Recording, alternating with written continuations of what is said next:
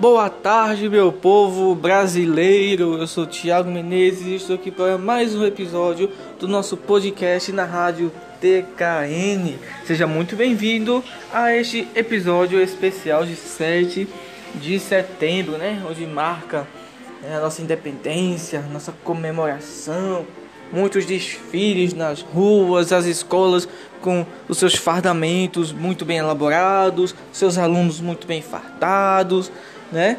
É uma data muito especial para o povo brasileiro. Deveria ser mais especial ainda, né?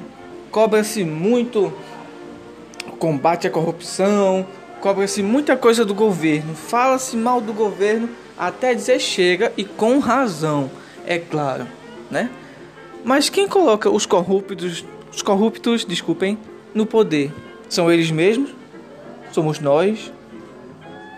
É a nossa incapacidade de querer enxergar a realidade por trás de uma proposta, né, de um político.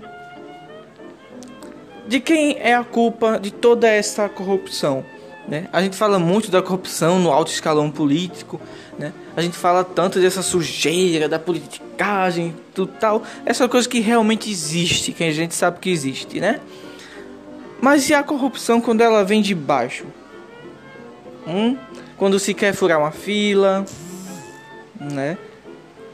Quando você não dá o lugar para o idoso sentar, hum? quando você não cuida bem, né? Quando você desdenha, quando você humilha, né? quando você quer empurrar uma compra que a pessoa não pode pagar. Onde começa a corrupção? Será que a corrupção começa quando eles, os políticos, eles, né, já chegam lá em Brasília, eles viram, viram corruptos assim do nada? É uma questão que nós devemos pensar no dia de hoje.